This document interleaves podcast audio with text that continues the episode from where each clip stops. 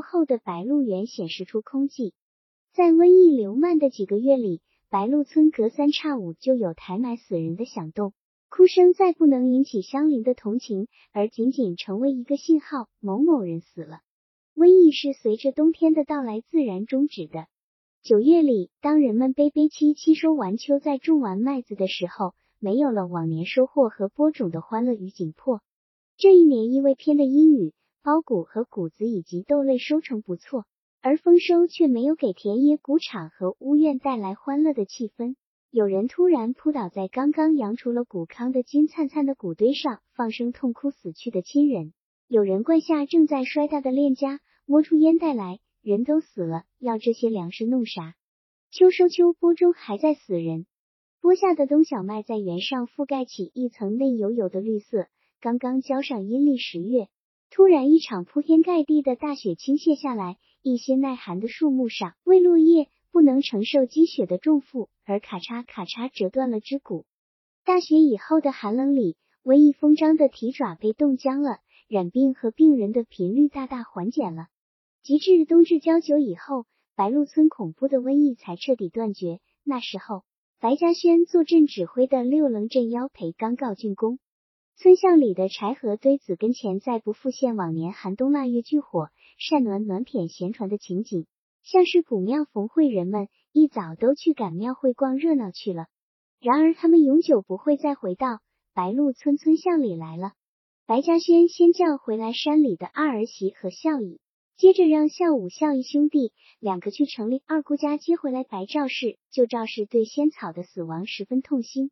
几乎本能的重复着一句肺腑之言：“该死的不死，不该死的可死了。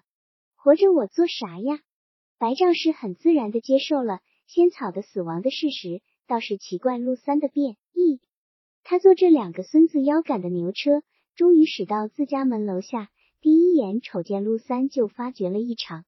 陆三木木讷讷说了一句回来了的应酬话，转过身就去卸牛，直到晚上吃饭之前。再没有和他照面。天黑时，陆三从圈场过来吃晚饭，慢吞吞跑了一碗米汤，吃了一个溜软的包谷馍馍，就起身走了，和任何人都没有打一句招呼，也没说一句闲话。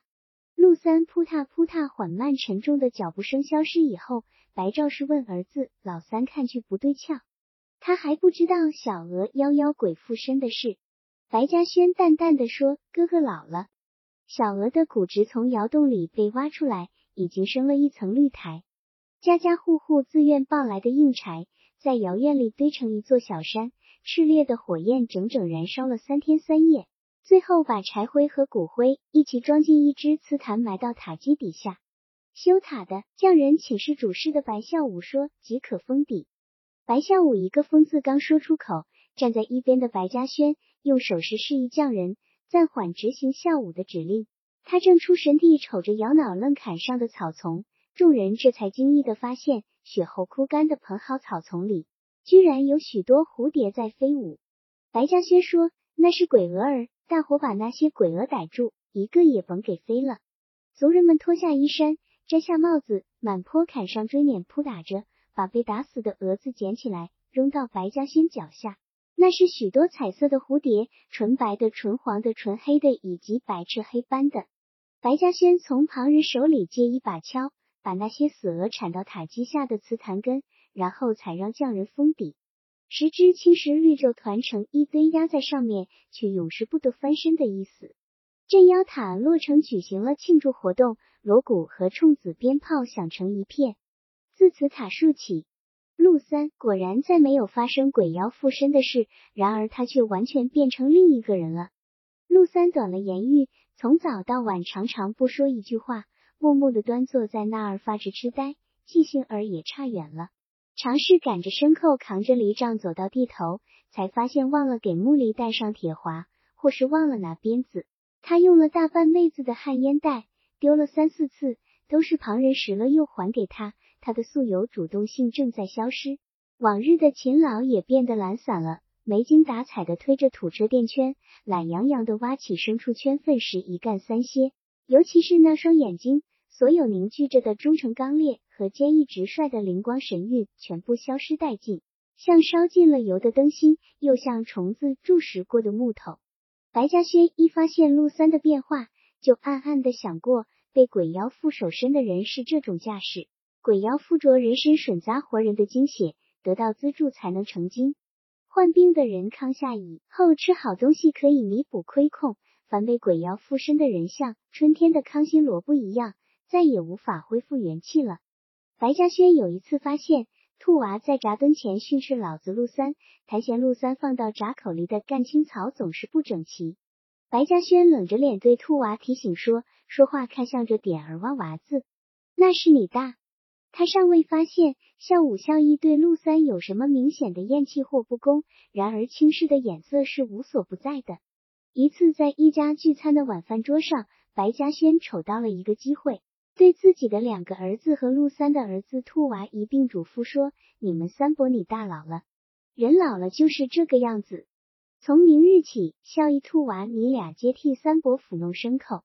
你三伯能做啥活，想做啥活儿由他做一点；他不想做啥活儿都不做。你们谁也不许指拨他，更不许谈嫌他，拿斜眼瞅他，举嗓子吼他都不准许。听见了没？”孝义首先抢着回答说：“听见了。”他和陆三感情甚笃，对父亲的话拥护不二。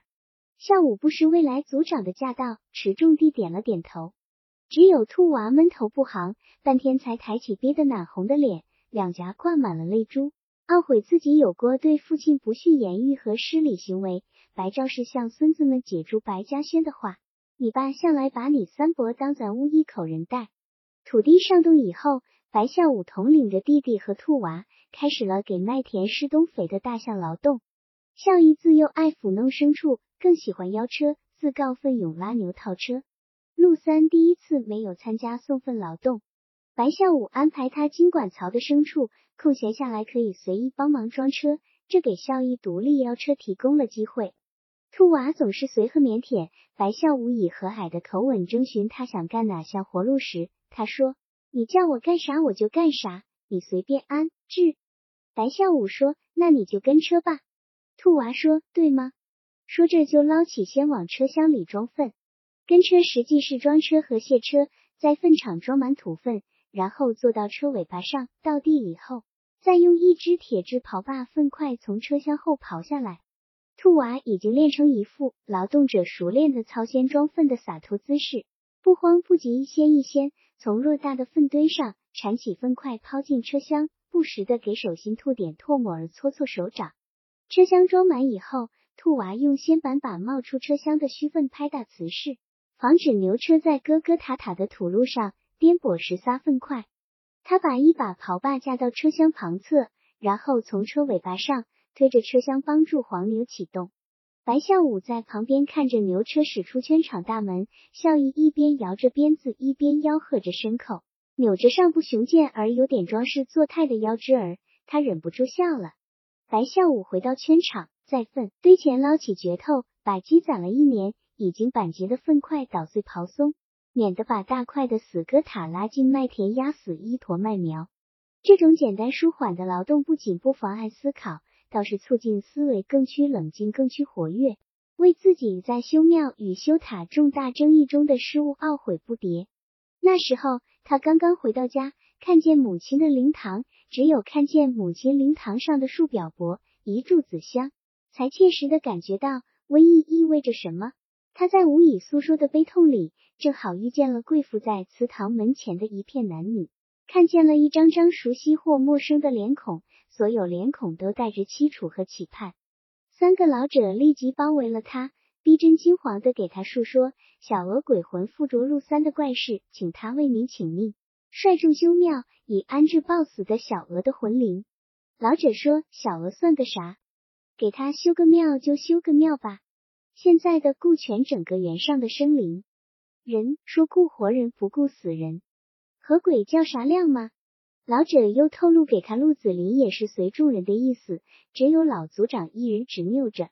白孝武架不住那种场合里形成的气氛，脑子一热就赞成老者代表众人的动议，心灵凯的表态。我给俺了说说。尽管他随后很快冷静下来，遵从了父亲的旨意，尽管由他监工如期修起了镇邪塔，然而在重大关头的动摇和失误，依然留下不散的阴影，甚至成为一块心病。他总是猜疑父亲因此看穿了他而对他感到失望。白孝武想以自己的坚定性弥补过失，终于想到一个重大的行动。再三审慎的考虑之后，觉得肯定符合父亲的心意，便决定晚问向父亲请安时，郑重提出。冬日的太阳缓缓冒上原来，微弱的红光还是使人感到了暖意。厚重的浓霜开始，父亲拄着拐杖走进圈场，查看儿子们送粪的劳动来了。这当儿孝义驾着车，车厢里坐着兔娃进了圈场。年轻人生气勃勃的架势，谁见了都不能不感动。白嘉轩破例和孩子们说了一句笑话：今日个上阵的全是娃娃兵哦。孝义和兔娃得到这句稀罕的玩笑式奖励，更加欢实。俩人很利索的装满一车粪，又邀车趟出圈场了。白孝武感到父亲此刻心情不错，便决定把晚间要说的事提前说出来。在拄着拐杖踱到粪堆跟前时，他拄着镢头对他说：“爸，我想修田族谱。”白嘉轩显然正在专心查看，就分欧窝熟化的程度，没有料及儿子说出来这样重要的事，不由扬起脑袋瞅视儿子一眼，喉咙里随之嗯了一声。白孝武解释说：“死了那么多人，该当把他们修填到族谱上。过年时。”白嘉轩当即赞成，好。白孝武进一步阐释更深一层的用意：做这件事八成在稳定活着的人，两成才是祭奠死者。把死者安置到族谱上祭奠一下，活人心里也就松泛了。村子里太稀黄了。白嘉轩注视着儿子的眼睛，点了点头，补充说：“就是说到此为止。人死了上了族谱就为止了，活人思念死人也该到此为止，不能夜夜天天无止的思念死人，再思念啥也不顶了。”反倒误了时辰，耽搁了行程。白孝武很受鼓舞，这件事无疑做到了父亲心上，得到父亲赞许，令他情绪高扬。然后说出具体想法：你得先跟紫林叔招呼一声，我是晚辈，不好跟人家说这事。白嘉轩纠正说：“你去跟他说，这不是咱们家跟他家两家说这事，这是跟他说族里的大事，他不能计较你的悲愤儿。”白孝武接受了父亲的话，更觉气壮，继续说出深思熟虑的举措。我想把这个仪式搞得隆重一点，好把众人的心口烘热，把村子里稀稀黄黄的灰败气氛扫掉。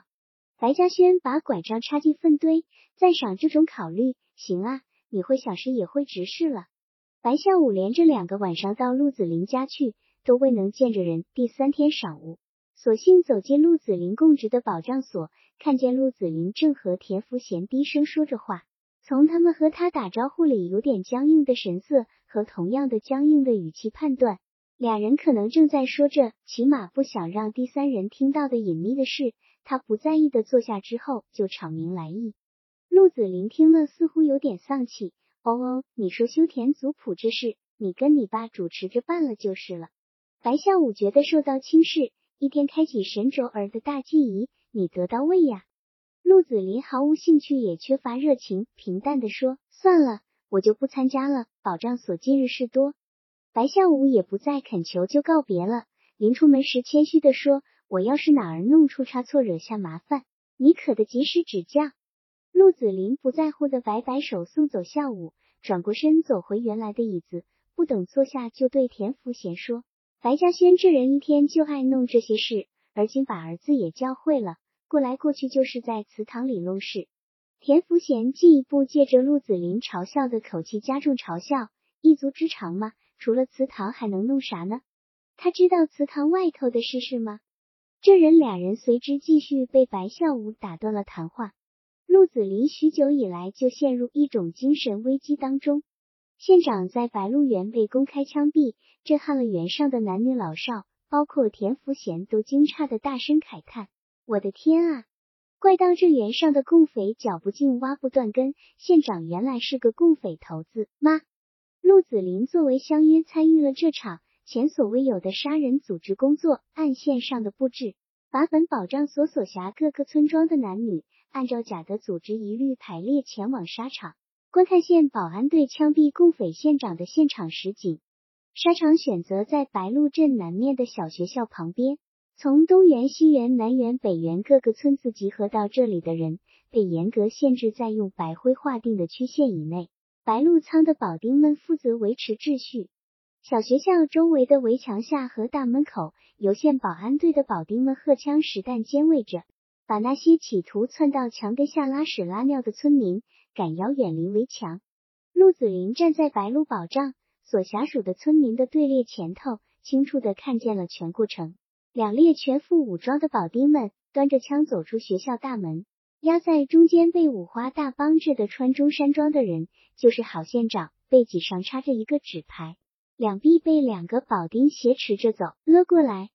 全县的头头脑脑，包括各他的总乡约，都坐在临时摆置的主席台上，岳维山坐在正中间，两列保丁做扇形分开，郝县长被压到主席台下。他已经直不起筒子，脑袋低溜下去，双腿弯着无法站立，全凭着两保丁从两边提夹着。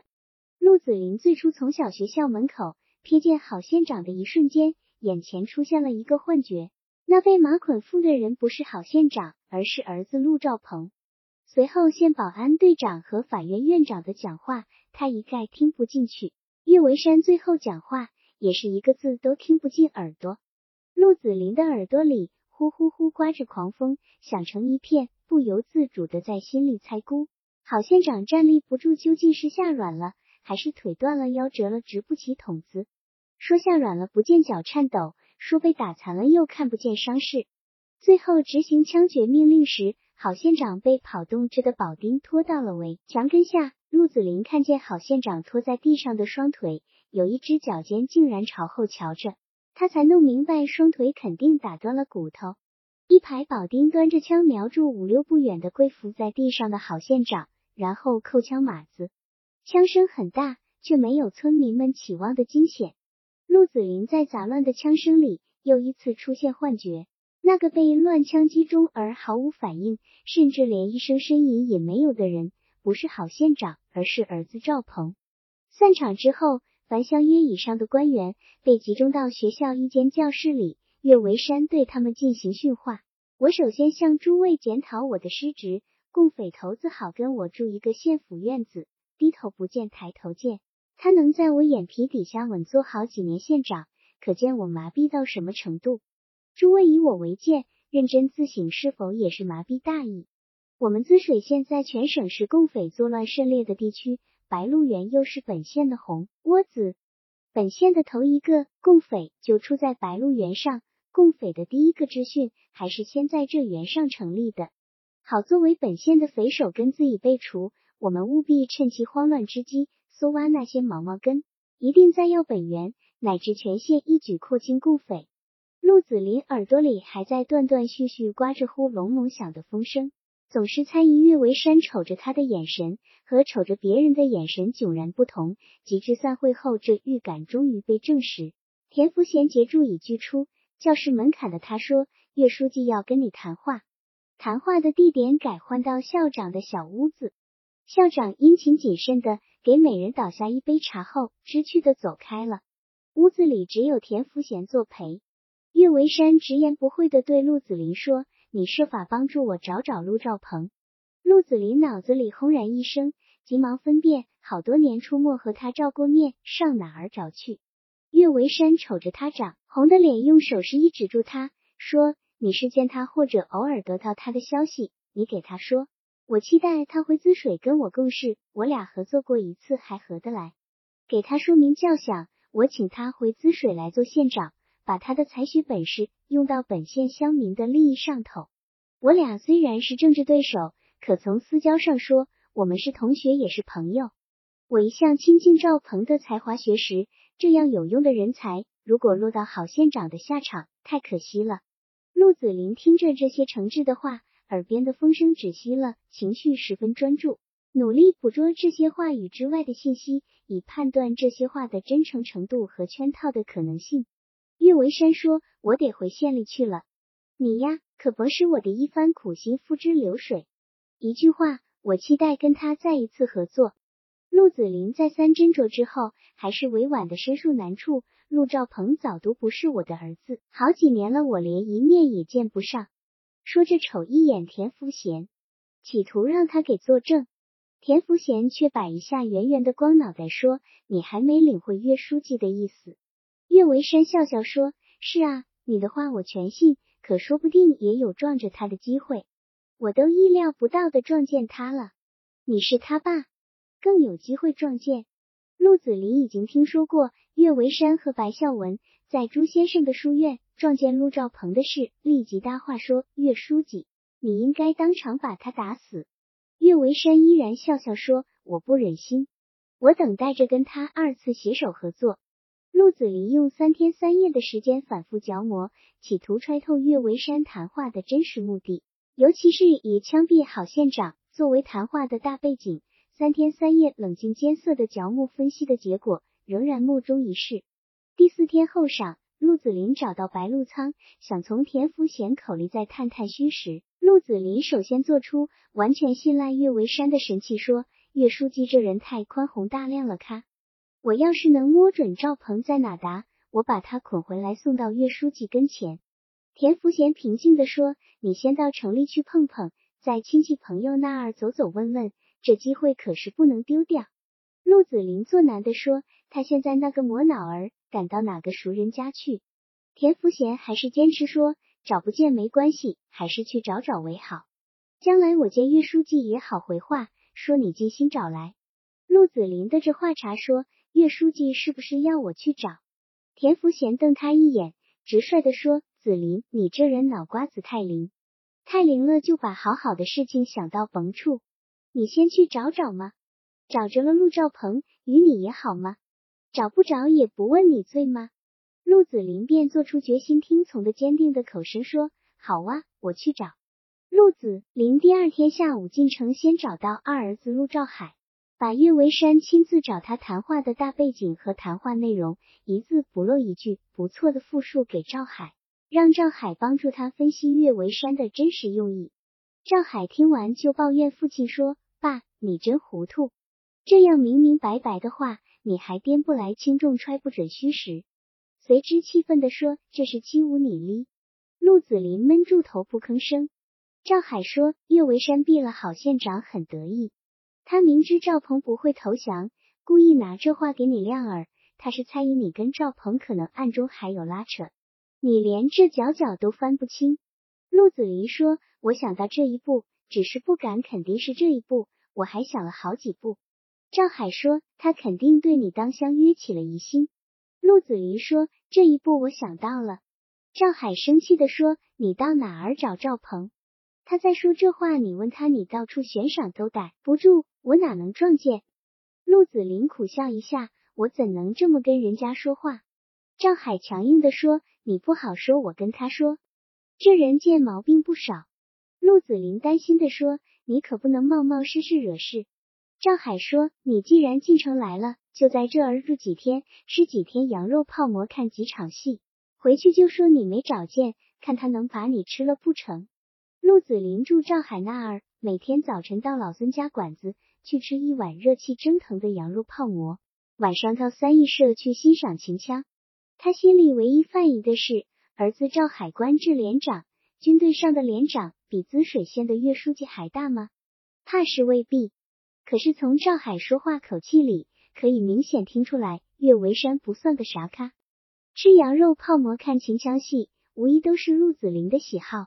这样逍遥舒悦的日子过了三天，第四天后晌，儿子赵海回来了，一边解腰里的枪盒子，一边说：“今日个把那个玩意儿给耍支了一回。”陆子霖愣眨着眼问：“把谁耍了？”赵海轻蔑地说：“岳维山小子。”陆兆海拉上团长乘一辆军车奔到滋水县，径直踏进岳维山的办公房，腰里别着细溜着一把牛皮金条的手枪，介绍说：“这位是国民革命军十六师三团冉团长。”冉团长反过来介绍陆兆海说：“这是一连连长陆兆海，他令尊是你的下属，白鹿保障所相约陆子霖，我们是专为陆相约事来拜望岳书记。”岳维山眼里流泻出一缕。不易察觉的惊疑，却又不失礼节。二位有啥事尽管说，我尽力为之。冉团长装作直愣愣的口气问：“你跟陆香约谈了一回话，把老汉吓得三天三夜吃不下睡不着，跑到城里住在陆连长那儿，不敢回原上咧。岳维山笑笑说：“误会，误会，纯系误会。我不过是让令尊见到陆兆鹏时劝劝他，我是让赵鹏回滋水做县长。令尊想到其他地方去了。”陆兆海这时候才开口说：“你悬赏，你把这难题出给家父，不是为难他吗？”岳维山解释说：“卑职绝对没有难为他的意思。令尊是本县很称职的乡约，我很信赖他。出于这一点，我才期望令兄把才能用到村县国民革命大业上来。”陆兆海说：“你有好心也得看看实际。赵鹏闹农协跟家父闹翻，早成了仇人冤家，袁上谁人不知？你要是还对他存有戒心，他就里外都不好活人了。”岳维山优雅大度的摆摆头说：“我也知道这码事，对令尊我向来信用不疑。”陆兆海说：“袁上纷纷扬扬传说，家父要是交不出赵鹏，罢免相约事小，还要押他当人质。”岳维山轻松的笑笑：“谣言不可信。当着三位的面，我说一句，本人只要在滋水，令尊的相约就没有能替代。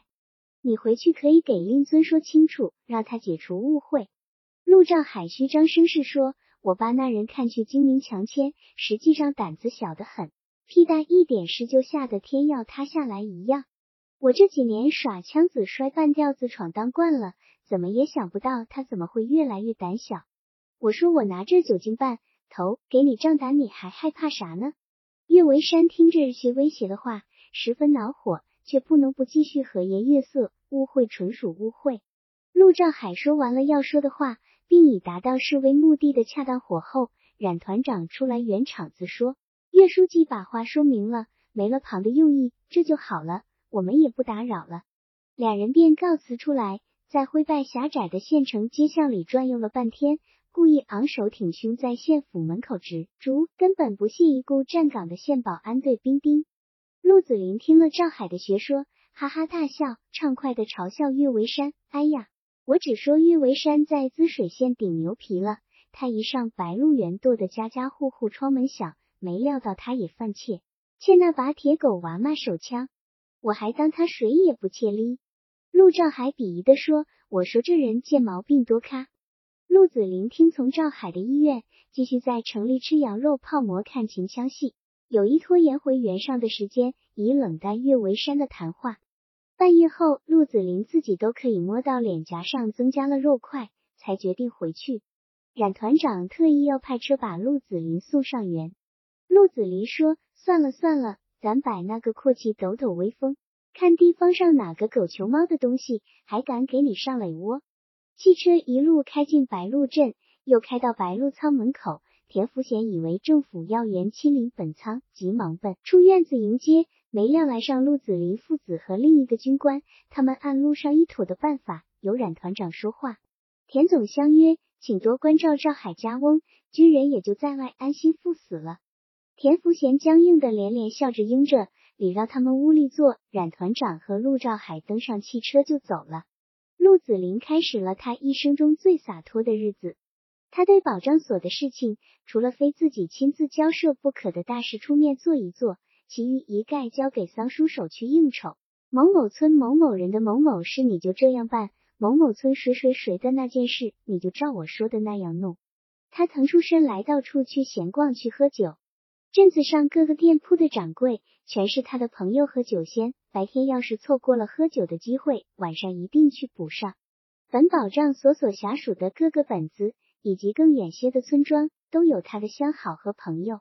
他有时空档着手，一进门就呛喝：“老哥，快叫嫂子给咱取酒。”有时候进门先把怀揣的酒瓶往桌子上一蹲，就爽快的叫起来：“弄俩菜吧，弟妹。”万一啥菜都没有，就切一碟子萝卜丝儿。他常常喝得似醉非醉，一身轻松的回到屋里。女人忍不住说：“我看你到城里走了一回，酒瘾越发大咧。”无论什么公务和家事，都不再对他构成负累，也不影响他跑酒谝闲话的兴致。只是每天回家进门瞅见赵鹏媳妇淡漠冰冷的模样，就不由得心里一沉。他可怜儿媳在家里守活寡的尴尬处境，但又莫可奈何。如果不是冷先生的女儿，而是任何旁人的女儿，他就会打发她趁早离开这个家庭，起码不致让做阿公的他也背上心理负担。面对亲家冷先生那冷圈的脸孔，他也无言说出这样的话。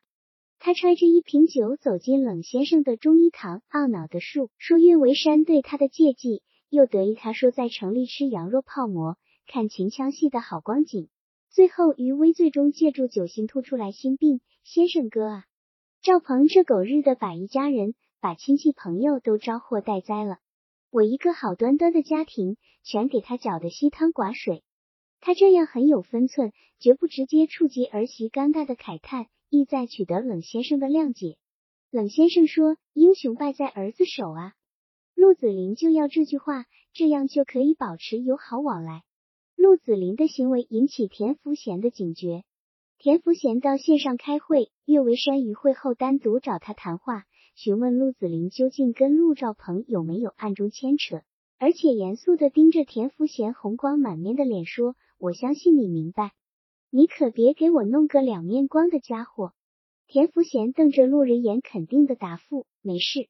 陆子这人我里外尽知，心眼不少，可胆量不大，还没有通匪的脏腑。”岳维山鄙夷的说起陆道海借助团长来线上给他示威的事，两个月痞二求货，他们懂个屁，居然来要挟我！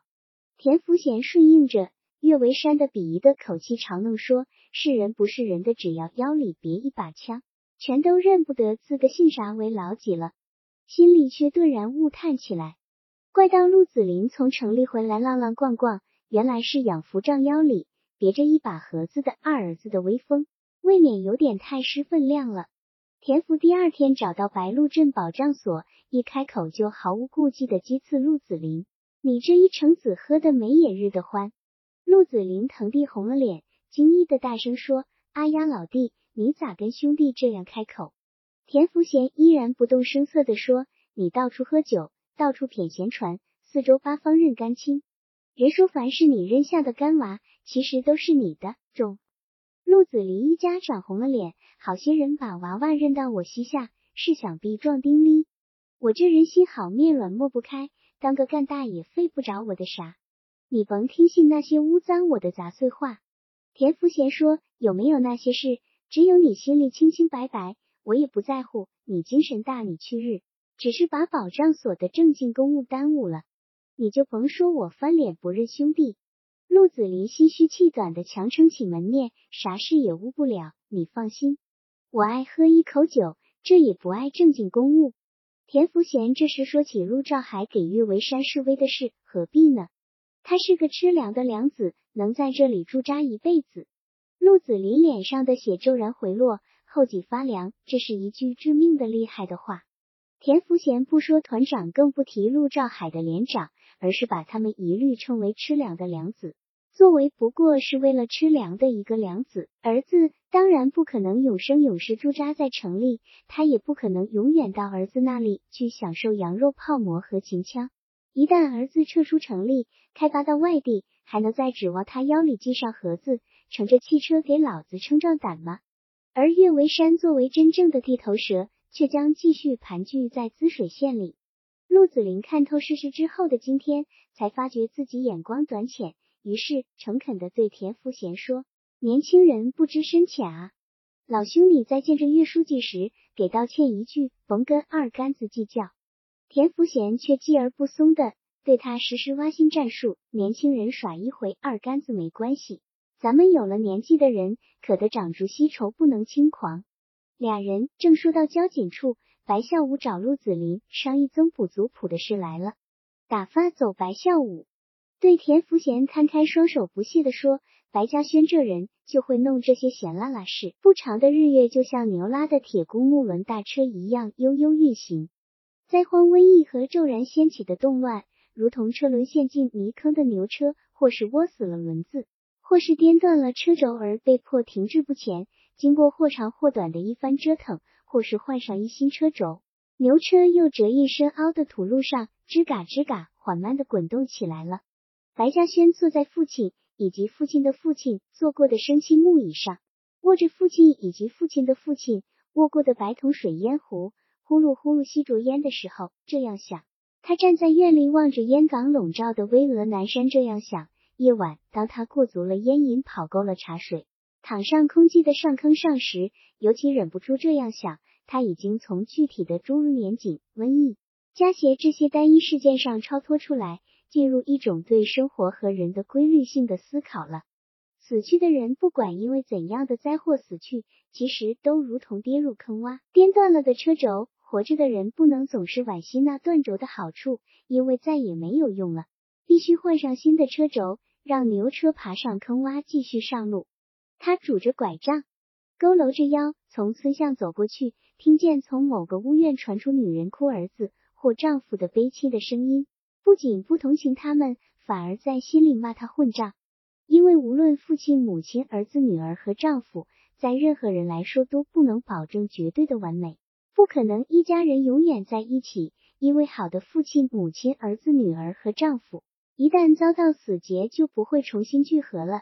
即使你不吃不喝，想死想活，哭断肠也不顶啥咖。一根断折的车轴，再好再结实的车轴，总有磨细和颠断的时候。所以死人并不应该表现特别的悲哀。白嘉轩对仙草的死亡也深感悲哀，以致很长一段日子里总感觉缺了点什么。缺的肯定不单是他每晚小心地顺着他的脚腿伸溜下来的湿热的肉体，也有他在屋院里走路的那种沙沙的声音，散发到庭院炕头上的一种气息，或者是有别于影像声音气息的另一种无以名状的感觉。所有这些也都确凿不存在了。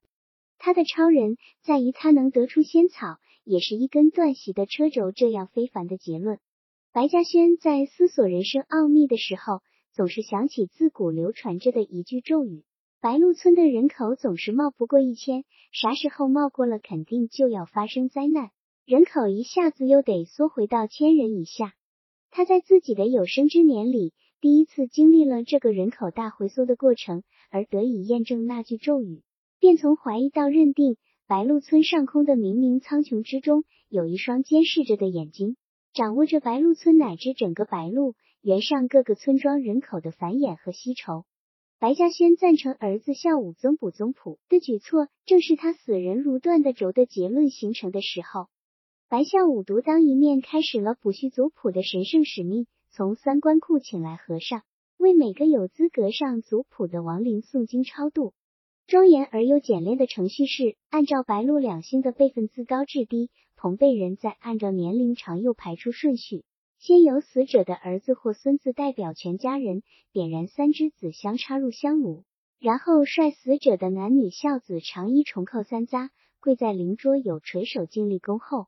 白孝武在砚台里高顺毛笔尖头，悬腕将死者的名字填写进印红的方格，再放下毛笔，对死者行三鞠躬礼。孝子们再三叩首后退，离出祠堂。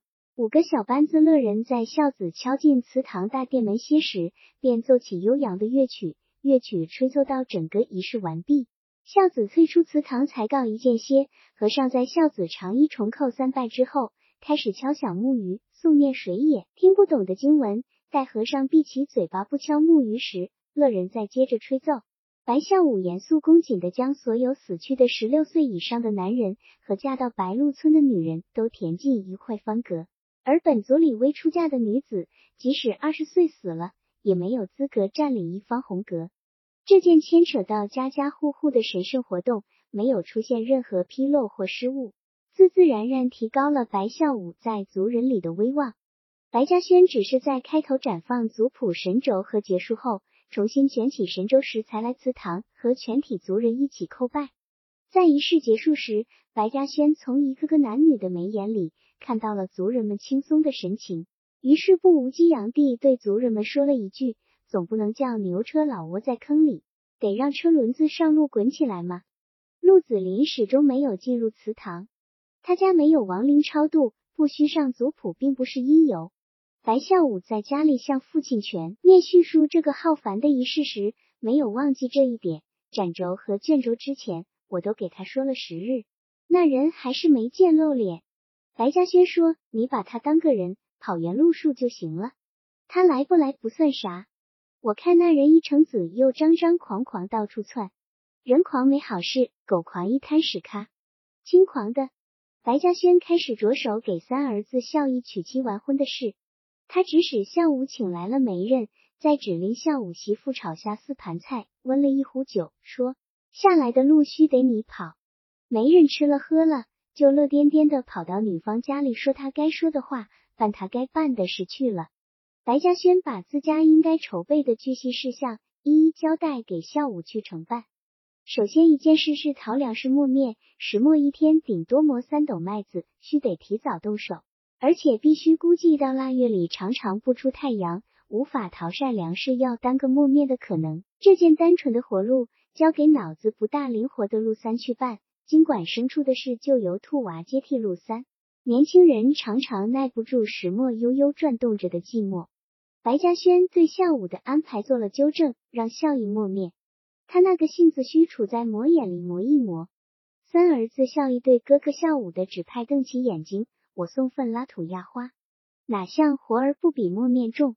叫我磨面转磨道，我嫌冒乱。”当祠堂里敲心玉经的和声停止以后。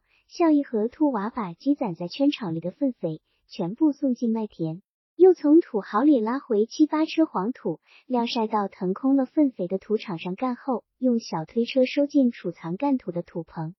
秋天的阴雨和瘟疫耽搁了干土的储备，他和兔娃邀着牛车走向土壕，尝试在浓霜蒙地的大路上碾下透一道折印，把湿土铺开到圈场上去晾晒。俩人饥肠辘辘走进灶。房吃两个烤的焦黄酥软的蒸馍，然后再跨进花房踩踏压花机。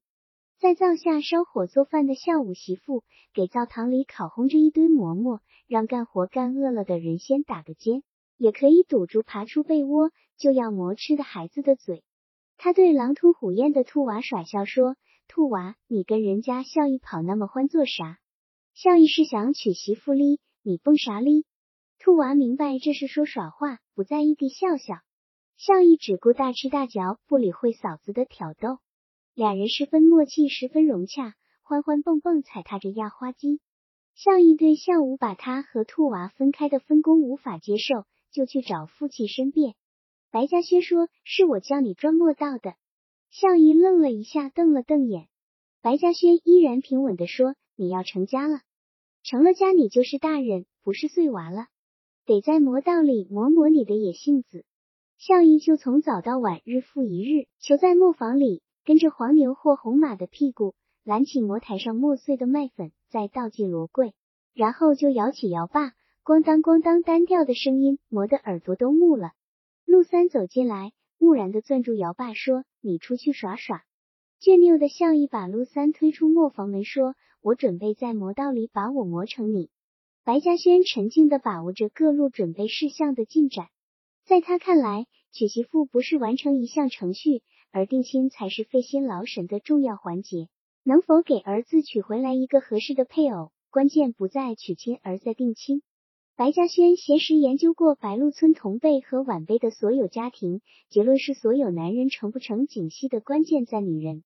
有精明强干的男人遇着个不会理财持家的女人。一辈子都过着烂光景，有仁义道德的男人偏配这个沾浆子女人，一辈子在人前头都撑不起筒子，更不要说像黑娃拾烂菜帮子一样脱下的那种货色了。黑娃要是有个规矩女人，肯定不会落到土匪的境地。他给孝义定亲时，偏重考虑的是儿子的脾性，得选择一个既有教养，而且要稍微活泛一点的女子，意在弥补孝义倔拗的天性。从媒人介绍的五六个对象中反复对比鉴别，白嘉轩瞒着媒人托亲错友打听探寻，最终定下西康村的一个女子。在这个女子用小推车推着她妈到冷先生的中医堂就诊时，白嘉轩在内室亲眼观察了她的一举一动、一言一行之后，才拍了板，把粮食灌齐，把棉花扎成捆交给了媒人。白嘉轩心里十分满意。这是三个儿媳妇最称心、最完美的一个。给孝文定亲时，主要考虑到家里急需帮人，因而给孝文定下了一个比孝文大两岁的壮实女子。但其余辈方面很是一般。给孝武定亲，原是冷先生托人提出愿结亲家，他已经没有再选择的余地。不过这媳妇还算不大走样，顾得住场面，只是不大精灵。只有给三儿子孝义定下的这个媳妇是一个无可挑剔的女子。正月初三举行的婚礼鼓舞起整个村庄的热情。这是瘟疫结束后第一顶在村巷里闪电的花轿，唢呐奏出的欢乐乐曲冲散了死乡僻角的凄冷，一种令人激荡的生命的旋律在每个人心头震响。因为是德高望重的族长儿子完婚，白鹿两姓几乎一户不缺都有人来帮忙。陆子霖成为这场婚礼的当然的执事头，他清明又洒脱，把整个婚礼指挥的有条不紊、秩序井然。他不时与当执事的男人和帮忙的女人调笑耍逗，笑声显示着热烈和轻松。白嘉轩作为主人，不宜指拨任何人，里里外外只能依赖执事头儿陆子霖。他起使着嘟嘟子霖说：“哥把全套交给你了。”陆子霖说：“你放心吸水烟去，我今日碰到喝一中的好机会咧。”这场婚娶仪式最不寻常的是朱先生携夫人的到来。朱白是陪着母亲自照是有说不完的话题。朱先生被白嘉轩迎接到上房西屋自己的寝室就坐，这两个人坐到一起，向来没有寒暄，也没有须臾应酬的客套和过分的谦让。一踹茶水便开始他们想说的实事。朱先生不吸烟不喝酒，抿了一口淡茶。孝文想回原上来，白嘉轩没有应声。腊月跟上，正筹备这场婚事的最后阶段，白孝文曾指使两个保安队兵丁带来了一摞银元，并有一封家书，就他将在正月初一回原来给奶奶和父亲拜年，顺便参加三弟的婚礼。那一摞银元算是对小弟的一份心意。白嘉轩看罢信，又把信囊装进信封，连同那一摞银元一起塞到他的手里，说：“谁交给你的，你再交给谁。”即不问两个保安队兵丁喝不喝水，更谈不到管饭吃，拄着拐杖走到院子，对着煞屋喝道：“下午送客。”白嘉轩吸罢一袋水烟，做出与已无关的神态，说：“他回原上由他回吗？我没挡他的路咖。”朱先生不由得自失地笑笑。白嘉轩还是钻了他的话里的空子，因为孝文已经分家另过，而他自己的家早已被陆子霖卖去拆掉了。白孝文在原上根本就没有家。朱先生说他想回来给你认错，也想给他妈上坟。白嘉轩这才明白了事的误探。哦呀，他是想进我的街门呀！说着转动一下突出的眼仁，装愣卖呆。我不认识他呀，他给我认什么错？朱先生并不惊奇，这是早就预料得到的磕绊，沉稳地说：“你不让孝文回来，说不过去，与理不通。”白嘉轩说：“我早都没有这个儿咧。”朱先生说：“可他还是你的儿，他学瞎，不认他与理顺通；他学为好人，你再不认就是与理不通。”朱先生说到这儿就适可而止，把回旋的余地给白嘉轩去思量，然后站起身来说：“我到村里去转转。”刚走到门口，又转过身来，我忘了告诉你，孝文生营长了。白嘉轩扬起脑，愣了一瞬，扭一下脖子，使劲的说：“他当上皇上，也甭想再进我这门。”朱先生走出白鹿村，进入冬日淡期的阳光照耀下的田野，薄薄的上层凝冻了的积雪覆盖着田畴，麦苗冻僵变硬的稀疏的叶子从雪层里冒出来，大片大片英丽的幼苗匍匐在垄沟里。覆盖着一层被雨雪浸黄变黑的麦草，生长麦子的沃土照样孕育毒药。他再也没有要一句正在烟苗的邻里为风了。政府发了加征烟苗税的政令，而不再强行禁烟了。烟田税收去和田十倍以至几十倍，可以增加县府的银库，百姓初始惊恐，随之便划算清领外账，土的价格随着烟苗税的暴涨而翻筋斗斗争的往上翻。种烟比种麦仍然有大利可图，种烟的热情不但得不到遏制，反而高涨起来。阴历三月，原上已成为阴历五彩缤纷的花的原野。朱先生执着在田间小路上独自悲叹，饮鸩止渴。他为自己的无能感到悲哀。看到那大片大片蜷伏在残雪下的烟叶，无异于看到满地蛰伏的小蛇。新婚祥和欢乐和余音涛绕道鸡叫三遍。贪图新媳妇娇美脸蛋子的闹房的小伙子们才最后离去，静寂的村巷传播着他们心犹未尽的狂放的笑声。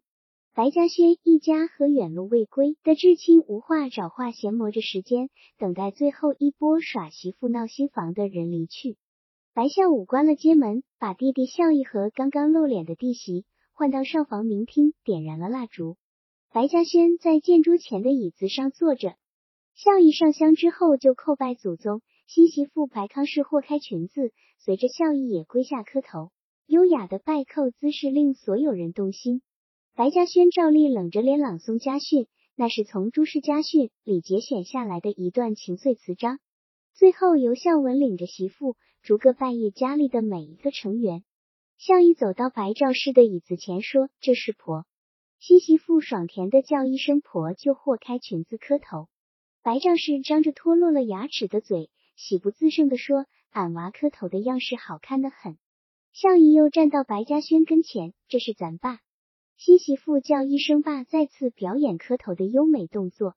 极致给孝武两口分别磕了头，又给滞留家里的亲戚也叩头之后，孝武媳妇就请师婆该煮合欢馄饨了。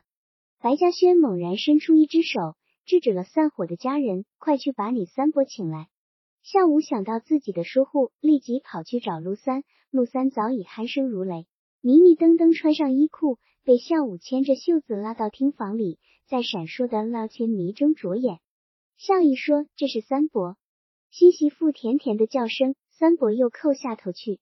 白嘉轩又一次向家人，尤其这对新人郑重提醒一句：“你三伯是咱家一口人，不管夜里睡得多么迟，一家人习惯自觉的恪守。”黎明即起，洒扫庭除的诸氏家训，全部早早起来了。尽管昨天晚上大人们实际只合了合眼，脚下被窝还没有。暖热，白嘉轩正的炕上穿衣服，只听见庭院里竹条扫帚扫地的声响，有别于以往，就断定是新媳妇的响动。他拄着拐杖出西屋时，新媳妇撂下扫帚，顶着帕子进来给他倒尿盆。白嘉轩蹲在孝义媳妇是后来的铜盆跟前洗脸，看见三娃子孝义刚刚走出上屋门来，那双执拗的眼睛瞅人时有了一缕羞涩的柔和，断定他昨夜已经经过了。人生的那种秘密，心里便默然道：“老子给你娶下一房无可谈闲的好媳妇。”白嘉轩一边用手中擦着脖梗，一边叮嘱孝义说：“早点拾掇齐整起身上路，回门去学的活泛一点，冯总是绷着脸窝着眼。”笑意还陷在神秘的惊诧的余波之中，吃罢合欢馄饨，他已经累得精疲力竭，三两个丢包了衣裤，钻进被窝。不及摇罢一揉面的功夫，便迷糊起来。他对男女之间的事几乎一无所知。白嘉轩的儿子都是这样纯洁，娶媳妇的新婚之夜也不懂其实际内涵，便照例倒头睡下去。只是全新的被褥和枕头，反倒有一种舒适的陌生。奇书网电子书下载乐园 www 点 k 速点 com。朦胧中，他的右臂被一个细腻的肌肤抚摸了一下。竟然石墨压指似的从迷蒙中机灵了过来，便闻到一股异样的气息，似乎像母乳一样的气味，撩拨的他连连打了个喷嚏，引发出强烈的身体震动，撞碰了身旁那个温热的肉体。那一刻，他才开了迷津，喷嚏刚过，就转过头搂住了媳妇，顿然觉得自己此刻以前纯粹是个只会拉车套车的傻瓜。他不仅不反感，反而依侧他。这又使他大为惊奇，及至他脑子轰然一声，浑身紧抽起来，下身喷射过后，才安静下来。被窝里有一股类似公羊身上散发的腥骚味儿，这样的喷射又反复了一次，及至他第三次疯狂潮起的时候，他才把他导引到一个理想的福地。那一刻，天乌探出来，仅仅在这一次之前，自己其实还是一个傻瓜。他完成了第三次探索之后。他就披衣起身了。他穿戴整齐溜下炕沿的时候，他又潮起那种欲望，便撑住他的胳膊，示意他脱掉衣服，重新躺进被窝。他踹踹嘴笑笑，猛然弯下身，在他脸上亲了一口，转身拉开门栓出去了。孝义在铜盆跟前蹲下来时，已经平静下来，在父亲刚刚丢下不中的铜盆里洗脸，对父亲说：“我先跟勉娃拉几车土，他一个人顾不过来。”回门跟得上，兔娃一个人驾着牛车已经走出了圈场。孝义跳上牛车坐下来，脑子里忽然冒出昨夜那种进入福地的颤抖。他瞅着兔娃想，兔娃肯定还跟昨晚以前的自己一样是个瓜蛋。直进土豪装土的时候，兔娃冷不丁问：“你昨夜跟媳妇睡一个被窝吗？”向文一愣，这个腼腆的小兔娃大概在琢磨这个神秘的问题。兔娃连着又问：“你跟女子娃钻一个被窝，害羞不害羞？”向义骤然红了脸，俨然用大人对小孩的训诫口气说：“兔娃娃，娃娃家不该问的话不许问，没的一点礼行。”兔娃愣了一下，就不再开口，直先往牛车车厢里抛起土来。仅仅一夜之间，亲密无间的笑意怎么变成另外一个人了？兔娃心中掠过一缕寂凉，淡淡的说：“你回门去吧，门。”先把新衣裳弄脏了，我一个人能行。向义瞅了瞅兔娃，没有说话。看来他们幼年的友谊无可挽回的终结了。